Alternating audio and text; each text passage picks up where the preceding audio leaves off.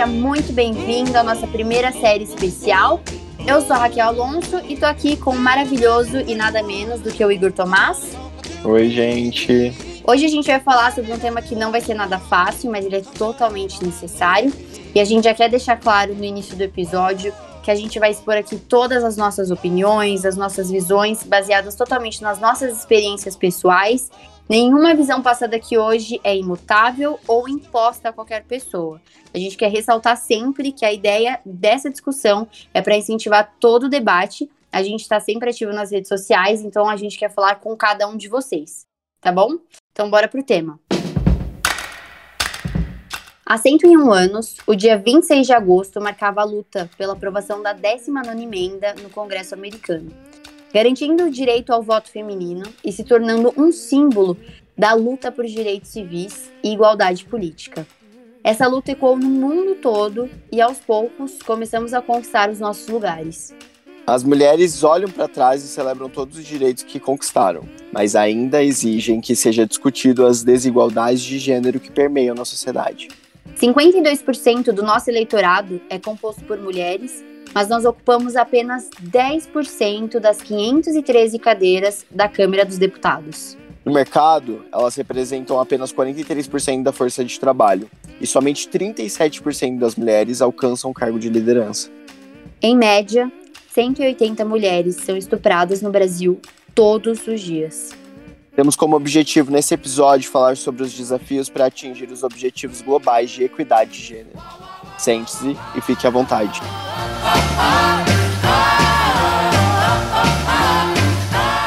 Bom, pessoal, hoje a gente tem aqui uma convidada muito especial sentada nessa poltrona. E essa convidada não é nada mais, nada menos do que a Sara. Sara, dá um oi pro pessoal.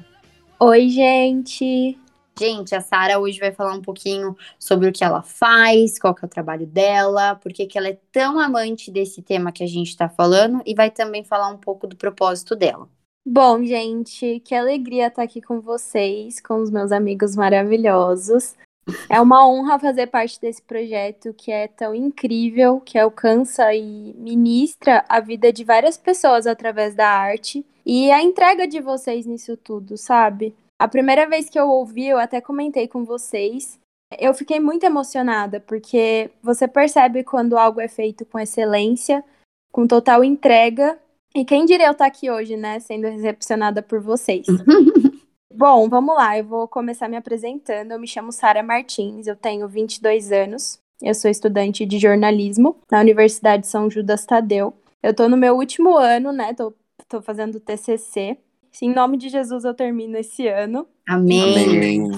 E meu propósito, né, na vida é algo bem profundo falar sobre isso, mas o meu propósito na vida é deixar um legado na vida das pessoas. Eu ainda não sei o que é em específico, Deus ainda precisa me mostrar.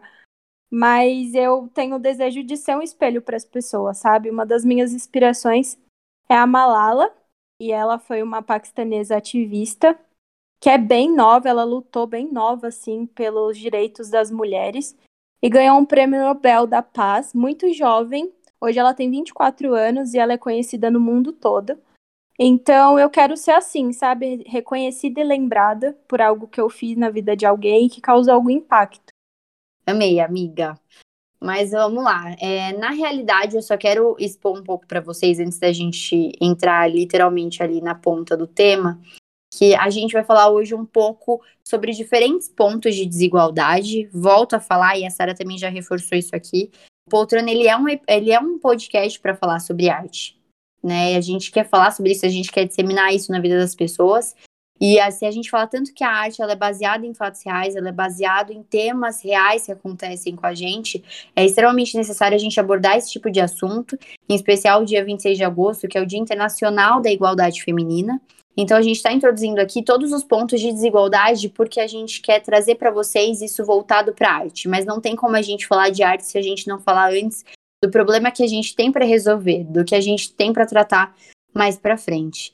E eu quero saber um pouco de você, Sara. Por que, que na, na, sua visão, qual que é a importância para falar sobre a igualdade assim feminina? Por que que para você isso é importante? Eu acho extremamente necessário eu acho extremamente importante, porque por mais que esse tema, né, seja um tema bem saturado, muitas pessoas falam disso, mas ainda assim é um problema que não foi resolvido, ainda assim persiste na nossa cultura. A gente vive no século 21, posso dizer cronologicamente, mas culturalmente é como se a gente estivesse vivendo padrões, comportamentos, tendências de 1900 sabe, 10. é, a gente vive há vários séculos atrás. É verdade. Então, a gente perpetua certos padrões e comportamentos que, que nos limitam como pessoas. Então, é, tem padrões impostos a nós pelo nosso gênero. Por exemplo, o homem, ele tem que ter um papel agressor, um papel de machão, para que a sua masculinidade não seja questionada, ele tem que ser o provedor. A gente cresce escutando isso. E as mulheres, elas sempre têm que ser delicadas, recatadas, donas do lar, cuidar da casa, dos filhos. E só que assim, algumas mulheres são muito felizes cumprindo esses papéis, ou elas não sabem, né? Elas não, ter, não tiveram um contato, talvez, com a informação para saber o que elas querem mesmo para elas. E existem outras mulheres que já sabem, preferem ter essa liberdade de escolha.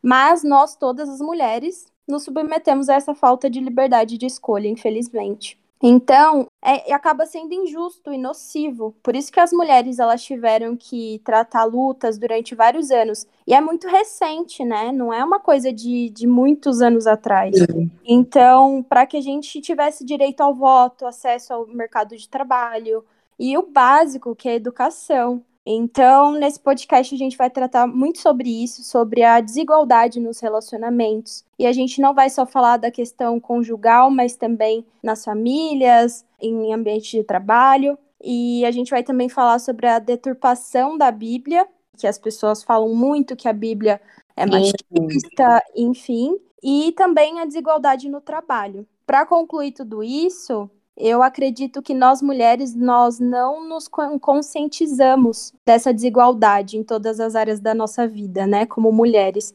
E por isso que a gente acaba negligenciando, naturalizando e até nos silenciando diante dessas situações que são muito opressoras Sim. e até misóginas, né? O que faz que a gente continue vivendo nessa realidade.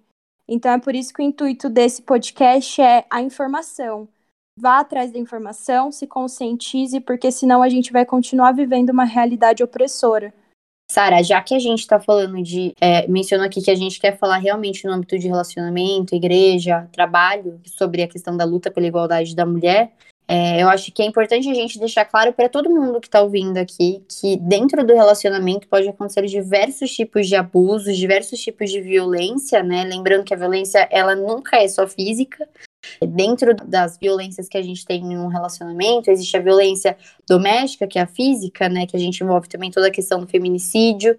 Tem a violência moral, a violência sexual, econômica, totalmente social e também eu acredito que é uma que é extremamente comum no nosso meio, no nosso dia a dia, que é a violência psicológica, que eu acho que ela envolve muito a questão de relacionamento abusivo. Então, é, é, extremamente importante a gente falar desse ponto, porque eu acho que é algo muito próximo à nossa realidade.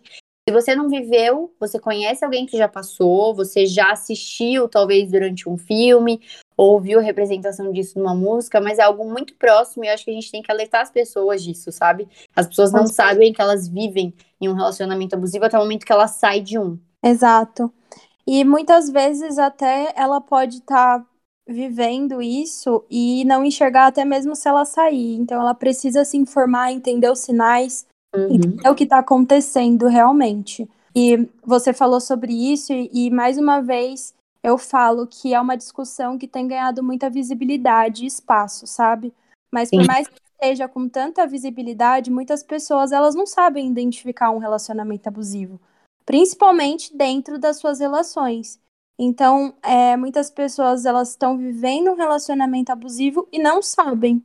Então, pode ocorrer tanto nos namoros, no casamento, na família, em ambiente de trabalho ou qualquer outro lugar. Então, é, o relacionamento abusivo é quando uma pessoa da relação tem um poder excessivo sobre o outro.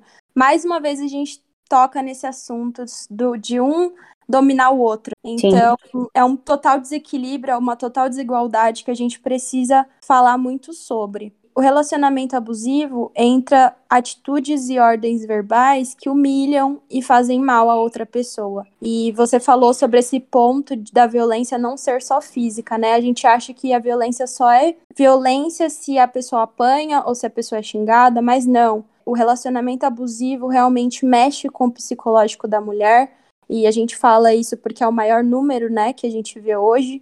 é verdade. Mulheres sendo dominadas por homens no relacionamento. E eu até falei com isso, com a minha psicóloga sobre isso. Eu até tinha perguntado se era consciente ou não o homem fazer isso com a mulher, né, esse relacionamento abusivo. E ela falou que independente se é consciente ou não, ainda assim faz mal à mulher. Então a gente não Sim. pode diminuir a culpa de um ou diminuir a culpa ou aumentar a culpa de outro. A gente precisa entender que o relacionamento abusivo não é amor, sabe? Não é amor quando há intimidação, quando há abuso de poder, quando há manipulação, quando há perda de liberdade, punição, jogo de poder, violência psicológica, humilhação. Então, é muito importante a gente falar sobre isso, porque nós estamos aqui falando sobre isso porque tem mulheres silenciadas, porque tem mulheres que têm medo de denunciar. Sim. É, é por aquelas que também não enxergam que estão em um relacionamento abusivo ou estão sofrendo qualquer algum outro tipo de violência. Então a gente está aqui por vocês, sabe? Uma das, das coisas que eu mais fiquei feliz esse ano foi um convite da minha amiga Gisele Prado. Eu, sou, eu faço parte, né? Eu sou voluntária desse projeto dela, que chama Um Socorro à Meia-Noite. E essa página ela tem o intuito de informar, acolher e empoderar mulheres sobreviventes da violência. Então, eu super indico para que vocês sigam, para que vocês acompanhem e para que vocês se informem sempre. Sim, e, e, entrando nesse ponto que você falou, Sara, a questão do conhecimento, eu acho que é algo que a gente bate muito aqui na tecla, é, todo episódio a gente acaba mencionando um pouco. O Igor sempre fala isso, que ele adora descobrir alguma coisa nova que ele não gosta, que ele. Sim. Perdão, que ele acaba não. que ele não tem conhecimento, que ele não tem contato, né? Ou algo totalmente Sim. diferente da realidade dele. E eu acho que isso é extremamente importante, porque a gente sempre acaba falando muito da questão da desigualdade de gênero, a gente fala muito sobre os problemas que a gente enfrenta dentro de relacionamento, no âmbito religioso ou no âmbito de trabalho mas eu creio, assim, fielmente aí que a gente não sabe de onde que é a raiz do problema. As pessoas não buscam entender qual que é a raiz do problema. E a gente só começa a entender a raiz do problema quando a gente passa a conhecer mais e a pesquisar mais. E eu falo isso por experiência própria. Eu fui começar a entender a raiz do problema quando fui pesquisar realmente sobre, né? Acho que as pessoas têm uma visão muito errada sobre a luta das mulheres, a luta pela igualdade feminina. É, e a gente precisa ter conhecimento para a gente quebrar certos paradigmas nossos e entender real que é algo que está implantado na nossa sociedade. Parece que é um assunto batido, parece que é um assunto que todo mundo fala o tempo todo, igual você falou, parece um assunto totalmente inflado, né? Parece que todo mundo fala, é, mas que não tem solução alguma, mas eu acho que é uma dificuldade muito grande da gente tirar a escama dos olhos e falar qual que é o problema, qual que é a raiz disso tudo. E eu vejo que exatamente isso que você mencionou, essa questão do, do abuso do poder, do que, que é um relacionamento abusivo, né? Quando a gente exerce um poder excessivo sobre outra pessoa. E de onde vem isso? Por que, que eu, como homem, me sinto no lugar de colocar ali um poder sobre a mulher? Por que isso? A gente entender que a mulher ela vem, vem sendo desvalorizada desde muito tempo, igual você falou, às vezes parece que a gente está em 1910, mas é uma questão que a mulher ela é muito desvalorizada como um todo, e eu acho que por toda essa questão da gente viver numa sociedade patriarcal, por conta da gente viver numa, numa sociedade que nunca valorizou a mulher como um ser que tem liberdade, que tem direito de escolha.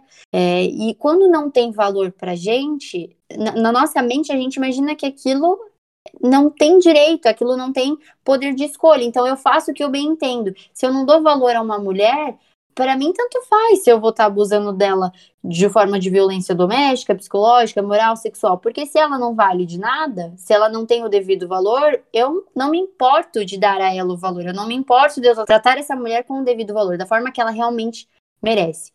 Então eu vejo que a raiz do problema está exatamente aí, e é muito interessante essa dica que você deu agora sobre o socorro da meia-noite. Quero reforçar para que as pessoas venham realmente seguir a página, porque tá muito legal, tá bem diferente os posts e é bem interessante, porque eu acho que o que a gente quer fazer aqui hoje é dar indícios para vocês de como identificar realmente um relacionamento abusivo e como sair disso, como buscar ajuda, porque é, é muito difícil identificar. Você acha que é, que é um amor, que é um morde a sopra, mas não é. Você acha que você tá vivendo um relacionamento que é um pouco conturbado, mas na verdade é um relacionamento totalmente abusivo. E eu queria também trazer um pouco da visão do Igor. A gente trouxe o Igor hoje aqui no debate. Infelizmente, era para ser um programa hoje totalmente estrelado por mulheres, mas a gente teve um problema com a nossa amiga Gia. Ela teve um imprevisto, mas ela com certeza vai voltar no volume 2 desse episódio. É, mas eu trouxe o Igor, Igor aqui no debate exatamente para a gente ter uma, uma visão de um homem dentro do debate, porque eu acredito que não adianta a gente excluir essas pessoas do debate. Eles foram ensinados de uma forma, eles cresceram numa cultura totalmente patriarcal, numa cultura de estupro que existe na nossa sociedade. E se a gente não bater na tecla do que é correto, de a regra do jogo mudou. Então, se a gente não ensina isso, a gente não busca a solução desse problema, essa mentalidade continua, vai permear aí, vai se alastrar novamente na próxima geração, e na próxima, e na próxima. E eu queria saber um pouco da experiência do Igor nisso tudo. É, a gente está mencionando aqui a questão do relacionamento abusivo, da opressão psicológica sobre a mulher, e eu creio que o Igor destituiu diversos pensamentos que ele tinha anteriormente é, sobre todos os assuntos possíveis de desigualdade de gênero. E eu quero saber um pouco de você, Igor, como que foi essa mudança? Como que para você você virou a chavinha de falar, isso não é legal, isso não é algo certo? Como que você começou a ter indícios de que certas atitudes não cabiam mais, que ou nunca couberam, na verdade? Mas assim, quando que teve estalo assim para você? Eu acho que eu comecei a tomar ciência disso quando você sai um pouco da sua zona de conforto, que é aquilo, você estabelece a zona de conforto a partir daquilo que você vive e você começa a ver a realidade de outras pessoas. Eu sempre gostei bastante de assistir alguns filmes que é, retratam muito essa realidade. Eu já assisti diversos filmes que, que são bem impactantes, que você olha e fala, meu Deus, é, é chega a ser tão ensurdecedor um filme, e aí você vira e fala, meu Deus, mas isso é tão real, isso é, acontece tanto na nossa sociedade.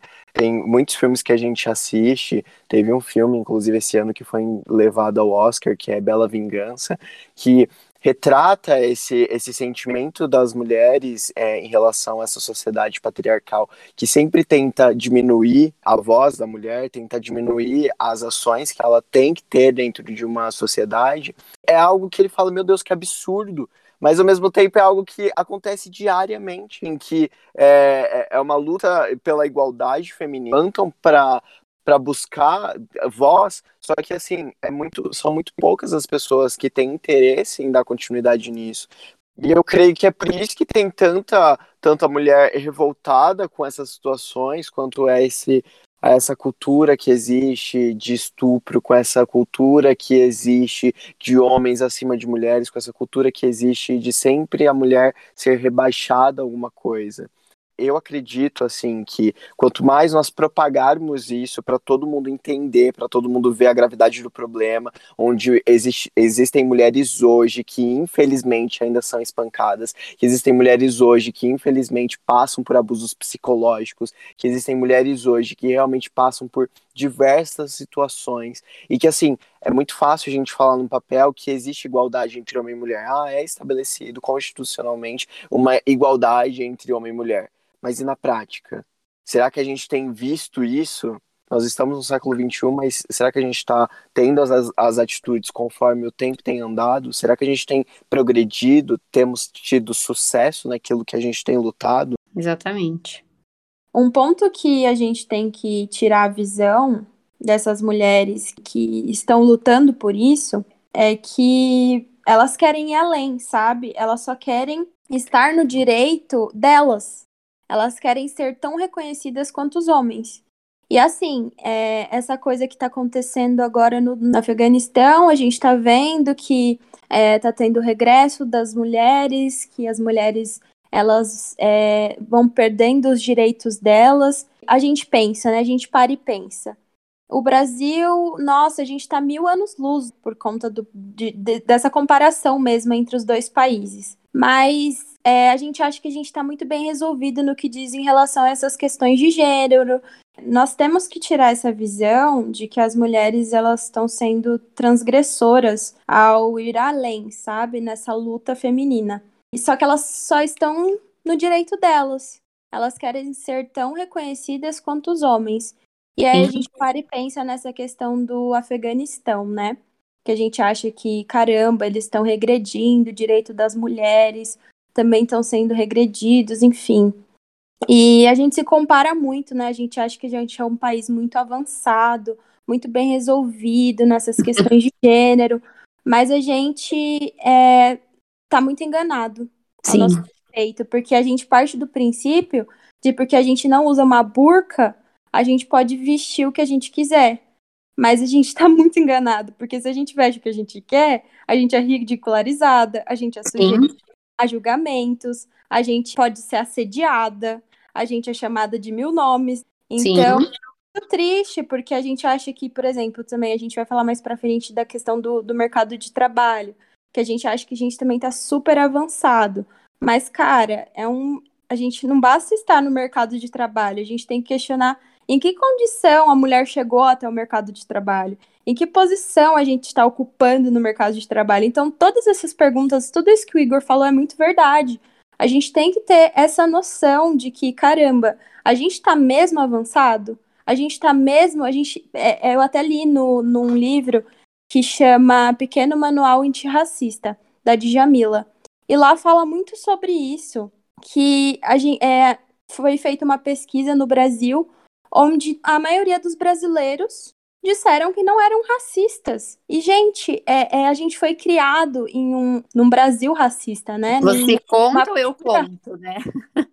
A gente foi criada numa, numa sociedade racista, numa sociedade homofóbica, numa Sim. sociedade onde a mulher é diminuída. Então não tem como a gente falar que nós mulheres também não somos machistas. A gente tem que lutar contra isso. Uhum. Não pode falar que a gente não é racista, porque a gente é racista, a gente foi criado em uma sociedade assim. Então a gente tem que ter essa consciência de que a gente não está avançando nesse sentido. A gente tem que lutar contra isso. Então parte de nós, não parte do outro, não parte eu estar aqui falando para vocês sobre isso parte de você a ir atrás da informação e entender que você é uma pessoa assim e que você precisa lutar contra isso, entendeu? Sim.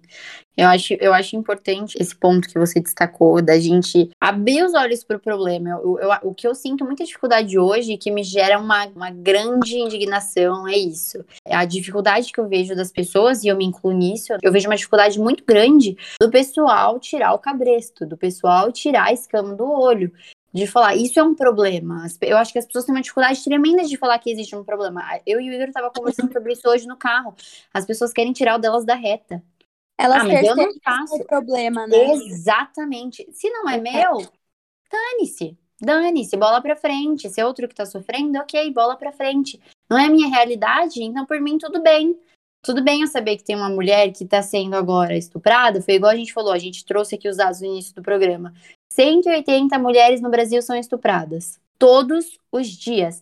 Isso são os casos reportados, ma a maioria esmagadora não é reportado, porque a maioria acontece dentro de casa. A maioria acontece dentro de um relacionamento, dentro de um namoro, a maioria acontece dentro do casamento. Ah, Raquel, mas como é que você me fala que dentro de um, de um casamento existe estupro? Sim, existe. Se a mulher não quer e o cara quer e força, tá errado. Se o cônjuge tá forçando, tá totalmente errado. Então, a gente trouxe aqui alguns dados, algumas realidades para realmente expor esses pontos de desigualdade. É, não que nós queremos trazer escândalo ou que a gente quer escandalizar, não é nada do tipo. Mas se esse tipo de assunto não te escandaliza, alguma coisa está errada. Exato. Se você, se você, sabe que 880 mulheres hoje são abusadas, fora as outras que não reportam um crime, se isso não escandaliza, alguma coisa está errada. Sabe? Se você sabe que existem mulheres que sofrem de violência doméstica e isso não te espanta, alguma coisa não está andando da forma correta. Então, a, é, o que a gente quer hoje aqui trazer para vocês é expor o problema e entender, o problema existe. E, e, tudo bem, gente, tudo bem. A gente precisa resolver o problema. Esse é o ponto. E a, eu, eu e o Igor sempre acaba comentando no âmbito de trabalho, né? No, no, ambiente de trabalho, que muitas das vezes a gente sente. Isso é do ser humano. Mas a gente sempre gosta de problematizar muito. A gente encontra o problema e a gente rodeia muito o problema. Fala do problema o tempo todo, cita ele o tempo todo, mas a gente nunca aborda a solução, a gente nunca fala como que a gente pode mudar a situação, sabe? As pessoas problematizam, mas não trazem uma abordagem de solução de problema. E eu sinto que às vezes as pessoas até fogem, ou igual você falou, terceirizam. Se não é meu problema, passa para frente, vai para outro.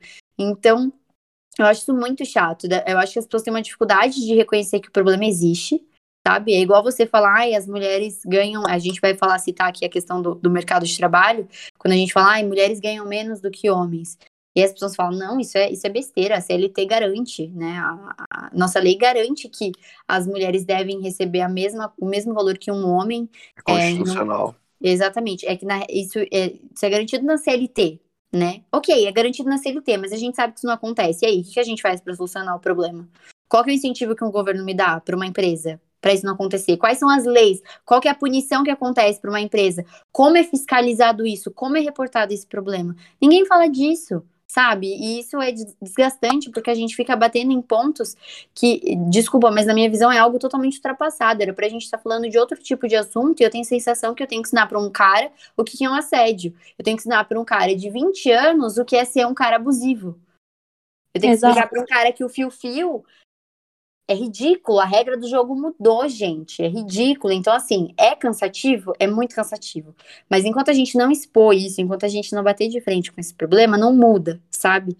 Então, eu acho importante a gente ressaltar aqui, e eu até não sei, Sara, se você trouxe algum tópico nesse sentido, mas isso queima muito em mim no sentido da gente falar é, de como identificar um, um relacionamento abusivo, como identificar que está existindo um poder excessivo sobre o outro. Eu acho importante ressaltar isso porque muitas, eu, assim, o que arde muito no meu coração, eu conversei muito com o Lucas antes da gente fazer esse episódio, e orei muito sobre isso, porque se uma pessoa escutar esse episódio e viver hoje dentro de um relacionamento abusivo, e isso tocar a vida da pessoa e trazer à luz o que tá, o que tá no escuro, é, de que tá acontecendo na vida da pessoa, eu já estou extremamente realizada. Então, assim, eu queria muito expor esse tipo de problema, porque eu acho que é algo muito real e algo muito próximo, que a gente acha que é brincadeira, que a gente acha que não tem raízes machistas, e tem. Então, gente, falando um pouco sobre esses sinais do relacionamento abusivo, é muito importante a gente sempre estar tá atento a isso e entender o que, que a gente pode fazer em relação. O primeiro ponto é quando você sofre humilhação e julgamento por conta do seu passado, ou seja, seu parceiro não gosta nada de relacionamentos anteriores, profissão ou até mesmo comportamento sexual. Outro ponto é você deixa de ter liberdade. Não pode ter relação com seus amigos, com a sua família. Além disso, a situação pode ser familiar te proibindo de alguma amizade. Uh, você sente uma constante culpa, porque as situações negativas são sempre a sua culpa. Você não pode contrariar as vontades da outra pessoa, ou seja, deixa de fazer o que quer para evitar brigas ou irritações. Esse ponto é muito importante. Porque você começa a pisar em ovos no seu relacionamento. Você não é pode horrível. falar o que você sente, você não pode mais falar o que você acha, a sua opinião, porque a pessoa vai reagir de uma forma agressiva ou uma forma que você não espera, então você evita isso. Então você acaba não tendo mais liberdade no seu relacionamento para falar o que você pensa ou o que sente. Você se anula em prol de outra pessoa. Você, eu vejo muito isso hoje, sabe? Eu acho que é um complexo que é, que só se repete. Todas as amigas, assim, sabe? To, é, todo mundo, acho que já viveu isso, assim. É um você vê. Se repete realmente. Porque você começa a ter opiniões invalidadas. Você não Sim. tem mais opinião, você fica silenciada. Sim. Então, é uma coisa que, que você precisa entender, que não é normal. Você tem Sim. que parar de naturalizar as coisas. Foi que nem você falou. A gente terceiriza tanto, a gente naturaliza tanto que isso não acaba. Então sim. a gente precisa entender os sinais das coisas, a gente precisa entender que sim, a gente pode estar em um relacionamento abusivo conscientemente por parte do homem ou não, mas ainda assim faz muito mal à mulher e diminui a mulher completamente. Sim, eu acho que essa questão de se anular é muito sério, sabe? Eu acho que é um dos principais indícios, assim, de como identificar.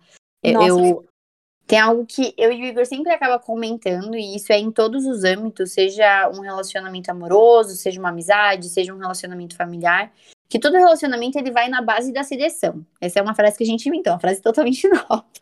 Mas que todo É. relacionamento é uma via de mão dupla. Você precisa ceder em prol da felicidade do outro e o outro precisa ceder em prol da sua felicidade. Porque a gente ama a pessoa pelo que ela é, mas a gente desconsidera muitas coisas porque todo mundo é feito de falhas, isso é óbvio. E a gente acaba passando sobre algumas questões, mas assim, eu acho que o ponto aqui é um ótimo, uma, uma- um botão assim, ó, laranja ali piscando pra você, um botão já quase indo pro vermelho pra você saber como você tá dentro de um relacionamento abusivo, é quando você percebe que você tá sendo totalmente silenciada e você acha isso normal.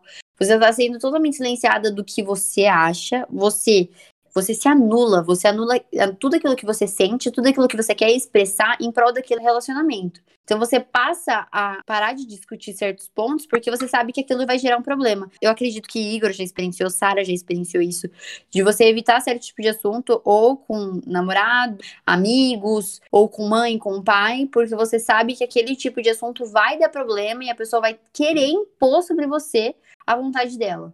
Sim, claro. Todo mundo já viveu isso, sabe? E, e é Eu acho horrível. que eu acho que entra também em você evitar por medo, sabe? Por puro medo, sim. pessoa vai reagir, você não sabe como a pessoa vai reagir àquele assunto que você tá falando, ou você vai se sentir culpada, ou você vai se Sim. sentir mal por ter feito aquilo, porque quando é um relacionamento abusivo, a pessoa vem e te culpa porque, porque você falou o que você sentia.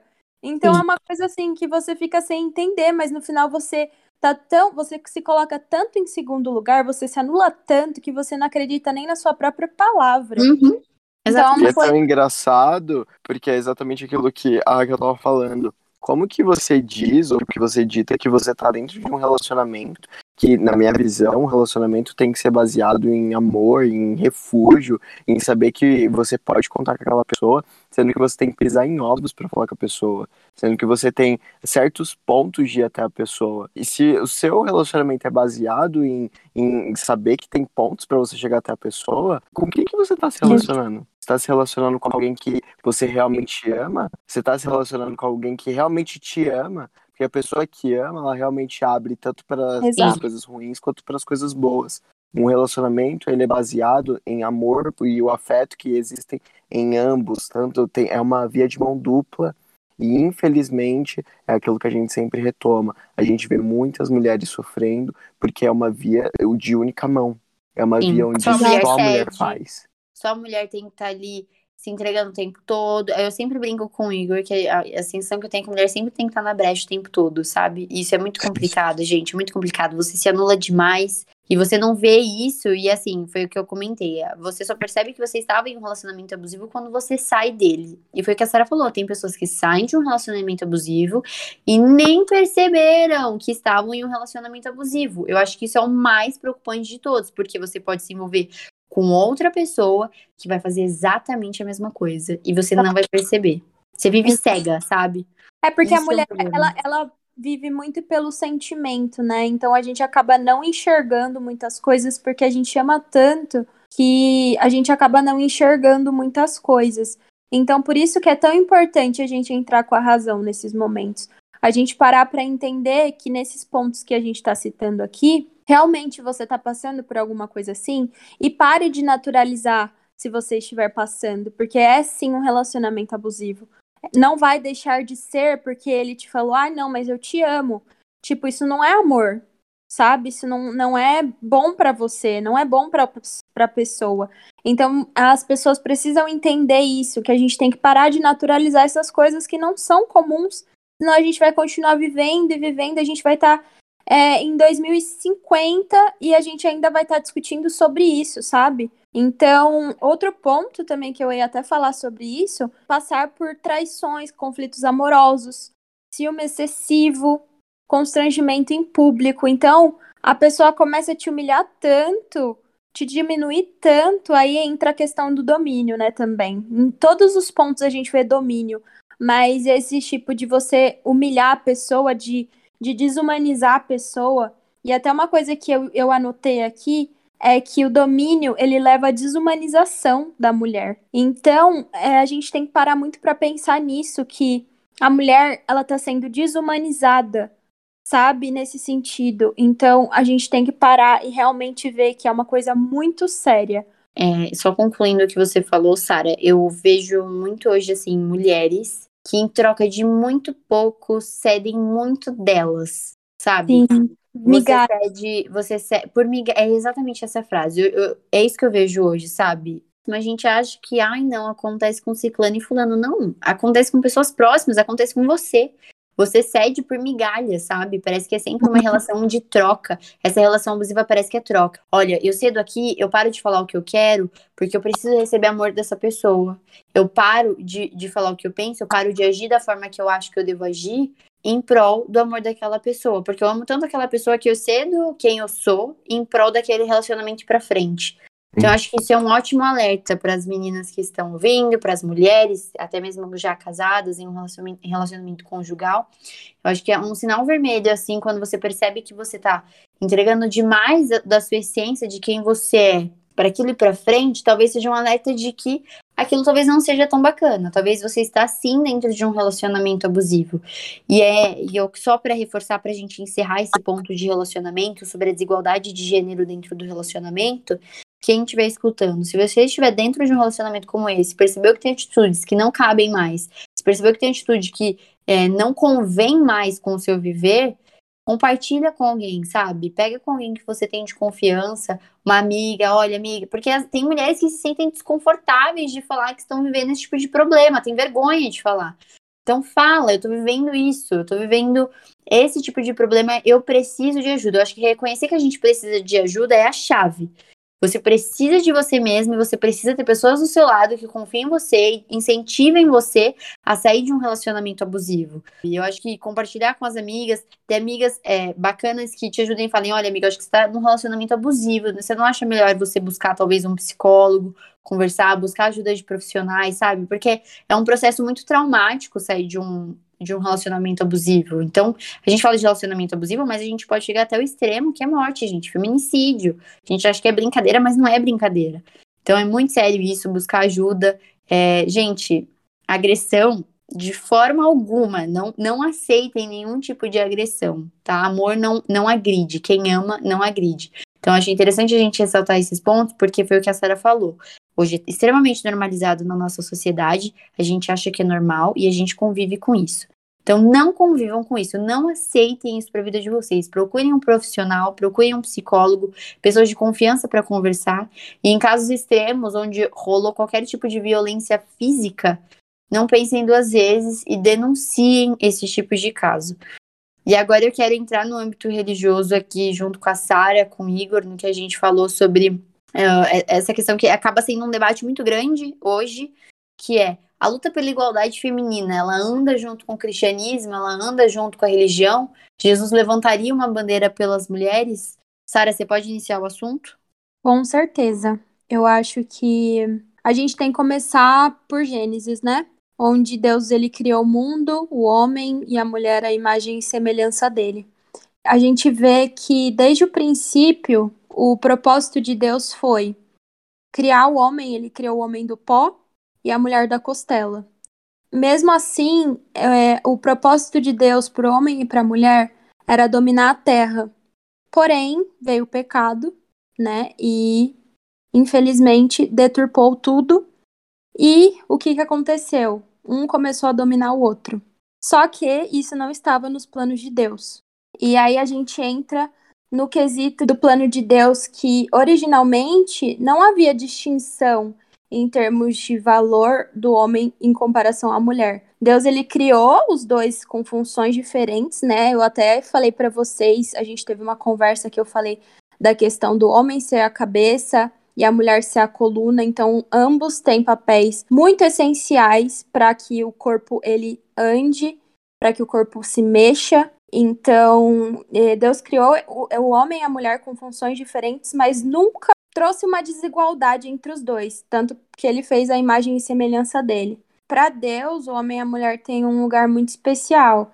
Infelizmente, as pessoas deturpam a palavra e querem humanizar o divino, sabe? O que é algo divino para Deus.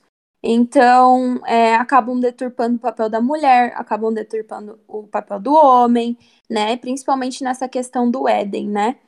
E dizem muito, muito mesmo sobre a questão da Bíblia ser muito machista. E aí a gente entra nesse ponto que a gente, eu até coloquei estrelinha aqui, que as pessoas eram seres humanos. A gente olha, né, como se as pessoas fossem pessoas de outro planeta, mas não, eles eram seres humanos, então eles viviam em culturas, criações, eles tinham visões. Então, é uma é na história, né? A gente vê que eles não estavam no século XXI, eles estavam muitos anos-luz atrás de nós. Então, é, eles tinham sim comportamentos, alguns comportamentos machistas, mas por conta dessa cultura, por conta da história. Então, a gente não considera a Bíblia machista, a gente considera alguns atos dos seres humanos da Bíblia.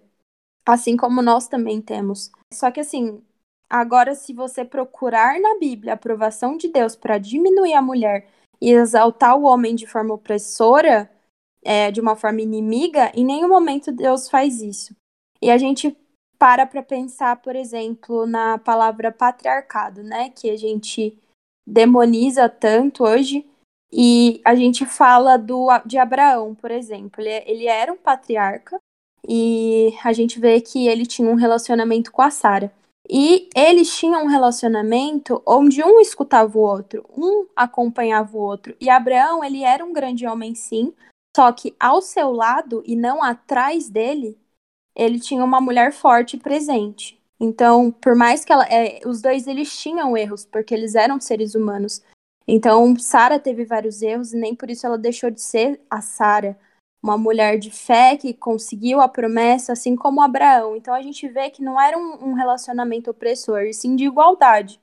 Então a gente vê que Deus valoriza muito a mulher, tanto que quando Jesus veio para a Terra, ele nasce de um útero de uma mulher, ele nasce de um ventre de uma mulher que foi a Maria. O ministério de Jesus ele foi acompanhado por mulheres e mulheres que, que após se encontrarem com ele, né, se tornaram missionárias. Quando ele ressuscita, a primeira coisa que ele vê são as mulheres. Então, a gente vê que as mulheres são sim um papel fundamental no ministério de Jesus aqui na Terra. Sem contar nas grandes mulheres que a gente vê na palavra, né? A gente cita aqui Ruth, Ana, Esther. Aí a gente vê as mulheres também que não tiveram nomes na Bíblia, como a mulher que derramou o perfume nos pés de Jesus, a mulher que é, tinha o fluxo de sangue que tocou em Jesus, a mulher samaritana que pediu água para Jesus.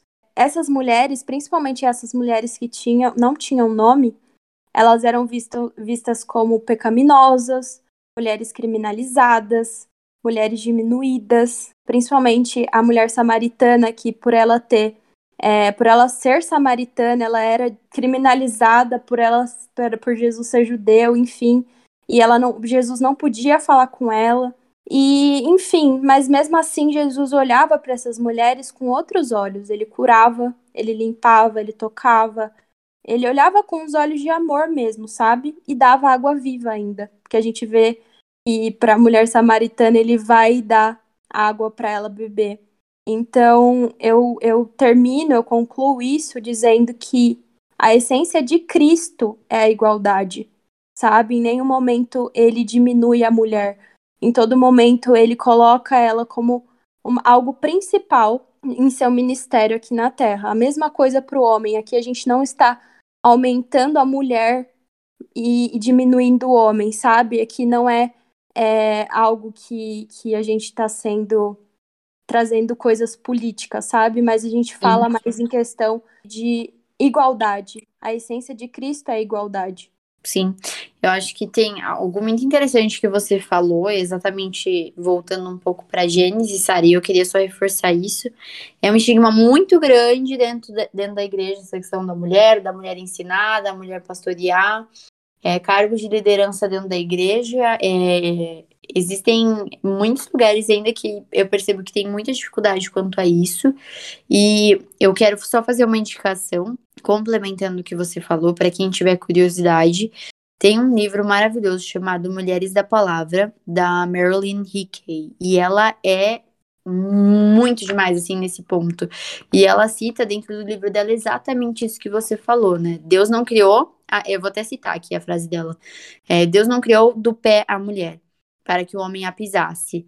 Ela devia ser igual a ele, estar próxima ao seu coração, e por isso ela foi feita da costela. Então, isso é, é, muito interessante, essa questão, essa abordagem dela, né? Porque o ministério dela é de uma época em que as mulheres não podiam pastorear, que as mulheres não, poder, não poderiam ensinar. Então, ela vem é, desse tipo é, de vertente, da, dessa época principalmente, e você via que o ministério dela era seguido de curas, milagres, é, de, de, manifestações realmente do espírito. E, e foi não que foi um surto, mas que assim foi uma surpresa como um todo para a época. E óbvio, não, foi permitido que ela ensinasse, porque as pessoas viam os sinais e maravilhas conforme ela pregava.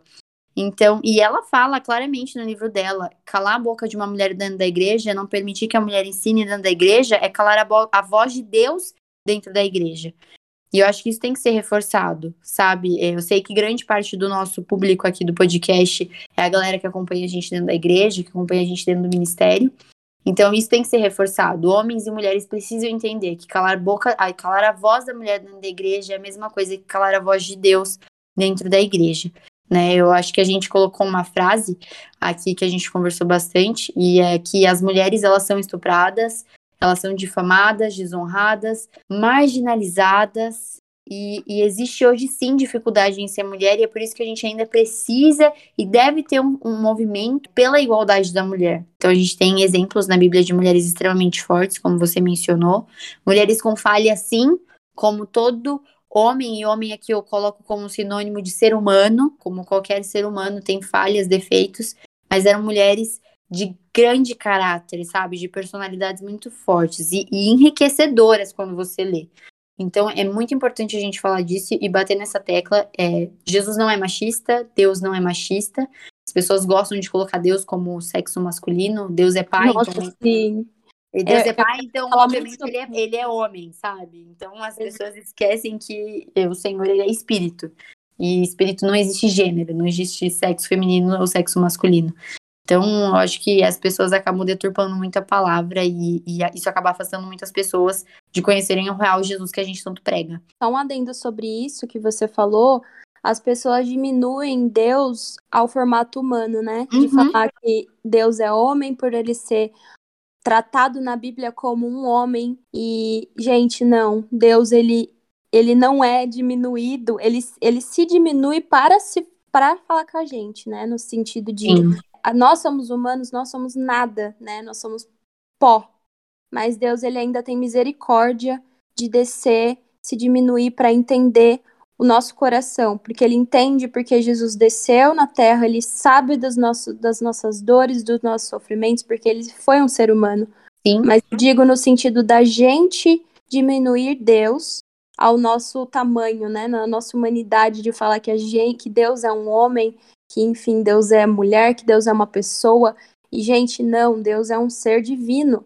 Então uhum. a gente tem que parar de ter esse olhar humanizado para a Bíblia, parar de ter esse olhar humanizado para a figura de Deus, porque Deus é muito além disso, ele criou um universo, ele não é diminuído a um ser humano, entender? Sim. Então é uma coisa que a gente tem que parar para pensar. E a Hack falou também muito sobre essa questão de bandeiras femininas, a gente mais uma vez fala que a gente não está falando de bandeiras políticas, a gente está falando de igualdade em si. Então, Sim. se Jesus descesse na Terra hoje, com certeza ele veria que as mulheres estão sendo criminalizadas, e assim como eu citei aqui, que com a mulher do fluxo de sangue, com a mulher que derramou, se derramou aos pés de Jesus e lavou os pés dele com o cabelo, sabe? Essas mulheres elas eram consideradas prostitutas, eram consideradas criminalizadas. Então, da mesma forma que as mulheres são tratadas hoje, diminuídas, é, apagadas, silenciadas, Deus também estaria aqui. Se Jesus descesse aqui na terra hoje, com certeza ele estaria com, com a gente, estaria mostrando para as pessoas que a mulher ela não pode ser diminuída dessa forma. Então, por favor, gente, que, que não seja algo que é, seja político, a gente tem que parar de ser de bater nessa tecla de ai, feminismo. Politizar muito um assunto é, que é politizar, sério, né? Não está politizando, a gente está dizendo no sentido de igualdade. Então a gente espera que, que todos entendam e que não seja algo que as pessoas pensem que a gente está criando ou impondo algo, mas a gente está debatendo sobre essa questão que precisa ser entendida de uma vez por todas, sabe? Principalmente no âmbito cristão. Exatamente, Sara. E eu acho que saindo um pouco desse âmbito cristão, dessa questão que a gente fala muito sobre religiosidade, é, é interessante a gente trazer agora para o trabalho. E eu quero deixar bem claro que esse ponto é o nosso ponto-chave para o episódio volume 2, porque eu tenho certeza que tem gente perguntando, tá, mas o que isso tem a ver com arte? Por que, que a gente está falando desse assunto? Né? As pessoas, eu creio que tem muita gente se questionando, mas é muito difícil da gente falar sobre mulheres na arte e não expor os pontos de desigualdade que a gente expôs até aqui. A gente selecionou três principais. E agora eu quero martelar um pouco com vocês essa questão da desigualdade de gênero dentro do trabalho, né? É, eu acho interessante a gente reforçar isso, e especialmente quanto à arte, que é uma área que as pessoas acham que é brincadeira, que, ai, que legal, parece um movimento, igual a Sarah falou, as pessoas parece que tá sendo muito político, mas não é. Então a galera fala, ai, time's up, quando foi a época lá no, no, no Oscar, ou então no, no, Golden Globes. Então todo mundo fala, ai meu Deus, que bonitinho, todo mundo indo lá, indo todo de preto, com a plaquinha Time's Up. Mas na realidade, não é esse o ponto. É, são, é que são pessoas que estão cansadas, esses artistas e essas mulheres estão cansadas desse tipo de tópico, porque há um problema muito grande no, no ambiente de trabalho. A gente já citou aqui anteriormente a questão da desigualdade salarial, que ainda existe, que ainda é um problema muito sério que a gente fala que, ah, ok, mas a CLT garante, sim, garante, mas e aí? O problema ainda acontece. Então, de acordo com o IBGE, a ocupação das mulheres em cargo de chefia retrocedeu ao mesmo nível de 2013. Então a gente vê já um retrocesso muito grande, né? Mesmo a gente vendo que as mulheres elas têm uma escolaridade muito maior, o mercado de trabalho ele está muito ligado ao assédio. E aí a gente até vai falar sobre um filme que a gente viu juntos aqui e que a gente vê uma lógica com padrões tão hierarquizantes e misóginos como eu citei no começo, né? Bom, então pensando nesses dados no mercado de trabalho, a gente precisa pensar, né? Será que a mulher ela tá ali por mérito dela ou porque ela teve que passar por algum assédio para conseguir aquilo? Sim. Eu acho que, que é bom a gente citar um filme que representa exatamente isso. O nome do filme é Bombshell. É, na tradução ele fica como O Escândalo. E, e, esse filme, ele, mostra exatamente o escândalo que aconteceu bem naquela época da eleição do Trump, é, que foi aquela ascensão maluca junto com a Fox News. Então, mostra exatamente isso, a questão do antigo CEO da Fox, que é o eu não vou lembrar, mas é o Roger, que elas sempre citam bastante dentro desse filme, que é exatamente isso. Ele tinha comportamentos repetitivos de assédio sexual, não era um caso. É, um caso afastado, não era um caso específico, era totalmente contínuo. Então, todas é, foi um grupo de mulheres dentro da Fox. Então, elas mostram exatamente esse período e como foi forte a pancada que a âncora na época recebeu tanto da equipe da própria Fox, como também do Trump. Então, é muito interessante esse filme. Eu acho que é uma indicação que fica extremamente claro como funciona o assédio. Eu acho que a parte de roteiro deles é muito bem feita para você entender isso, sabe? Eu acho que essa questão de é, existe assédio, não existe, e você ver mulheres dentro do filme é, acreditando que não existe, de que elas impulsionaram aquilo, de que a culpa é delas. Então, eu acho que a gente acaba até voltando um pouco no âmbito da questão do, da, do relacionamento abusivo, de que o opressor sempre se faz de vítima no final das contas. Isso é muito sério. Então, é interessante ver o comportamento do Roger, que era o antigo CEO, ele se vitimizando o tempo todo. Assistam esse filme, eu acredito que. É, é interessante eu colocar um disclaimer aqui de, de quem já passou por qualquer tipo de assédio ou abuso, talvez assistir com um filtro, tomar um pouco mais de cuidado, porque às vezes pode trazer algum tipo de gatilho, não sei. Mas é interessante sim assistir esse filme para a gente entender como que funciona o assédio. E não só isso. Infelizmente, hoje, a indústria como um todo da arte, seja no cinema, seja música, seja dança. Existe um problema muito grande sobre a questão da desigualdade de gênero. É, a gente tem um problema gigantesco em Hollywood quanto à questão do assédio, do abuso sexual e não só, a questão de salário, né, que é um problema gravíssimo. Se você não acredita quanto a salário, é só você buscar os dados. Não precisa buscar nem comparativo de salário. Eu quero que você faça a busca de os 10 atores mais bem pagos e as 10 atrizes mais bem pagas. E você vai ver que a primeira mulher no topo dessa lista não chega nem perto do último dos 10 atores mais bem pagos. É uma diferença discrepante e não faz sentido. Então, isso é muito triste e isso é muito desanimador para as mulheres que querem entrar nessa indústria. E não só. A gente fala sobre a questão do assédio, mas todo mundo que está nesse ramo que é muito público, que é muito voltado à imagem, se você não cede, foi igual a Sara falou aqui, será que a mulher que está ali naquela posição, né, naquela profissão dela, ela precisou ceder em algum momento, ela precisou ser abusada em algum momento para estar tá naquela posição ou ela está ali por mérito? Isso é muito complicado, isso é muito sério. A gente vê diversos casos de mulheres que no início da carreira foram abusadas, foram violentadas sexualmente falando, para conseguir um cargo, para conseguir um papel.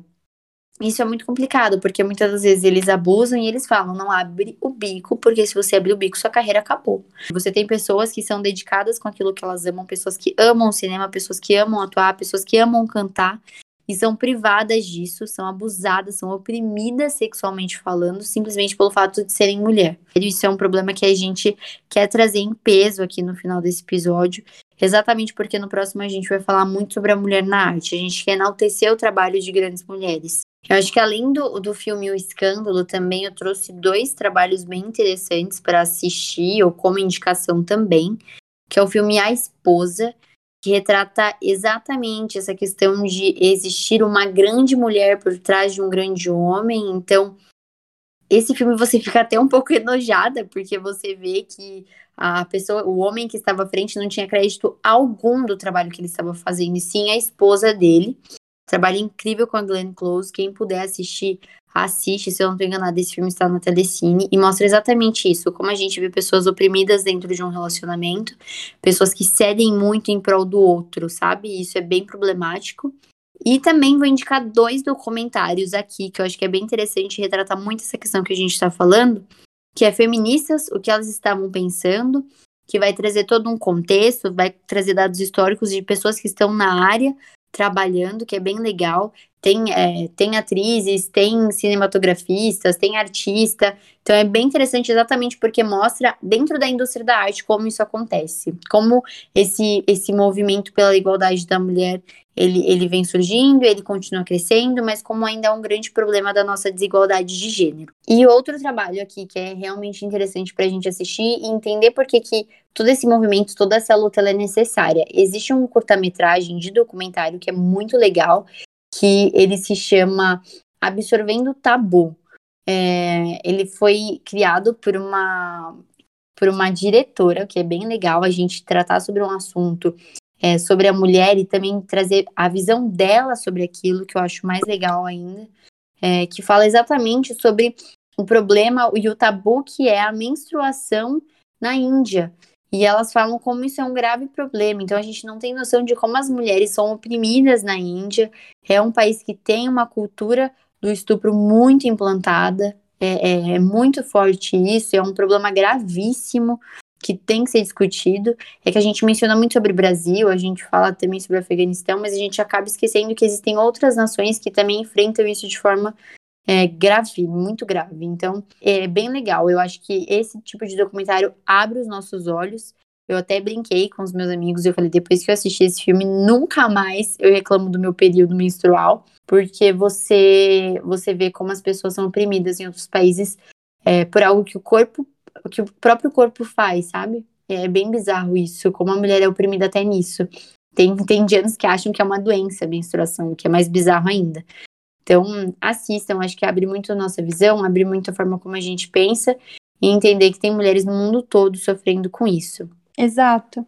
E eu queria muito citar, terminar esse podcast citando uma frase da Simone de Beauvoir, que é uma filósofa escritora, que ela diz que mulheres são seres humanos conscientes que fazem escolhas e desenvolvem projetos para suas vidas, que querem amar e serem amadas como tal, e sofrem quando são reduzidas a objetos aos olhos dos outros. Então aqui a gente pode ver o quanto isso é real, né? Isso acontece realmente, é fato.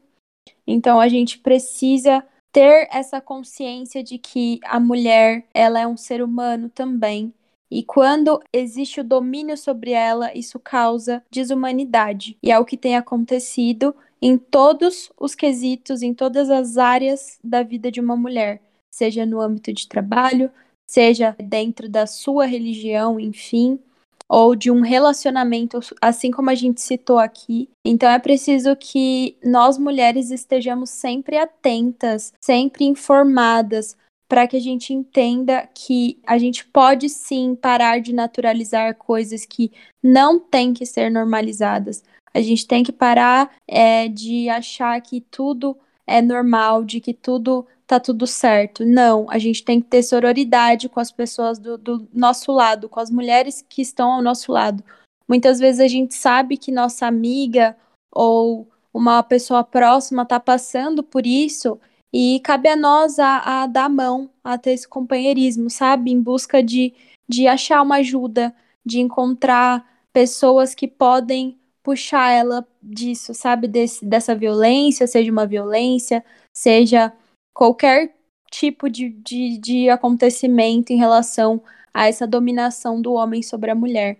Então, vamos parar com isso e a gente tem que se informar. Estudem, assim como a Hack, ela citou aqui, é, muitos filmes, muitas coisas. A gente tem que parar de, de seguir, ouvir pessoas que talvez imponham opiniões ou falem na internet. Sempre tem que buscar na fonte. Não recebam uma informação é, e achem que aquilo é uma verdade absoluta. Não, você tem que ir atrás da fonte. A gente falou sobre isso no podcast aqui. E eu queria ressaltar mais uma vez: nunca ache que uma, é uma verdade absoluta. Vá atrás da fonte.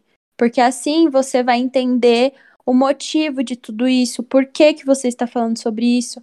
E não viva à base de achismos. Vá atrás da fonte e tenha a sua opinião sobre aquilo.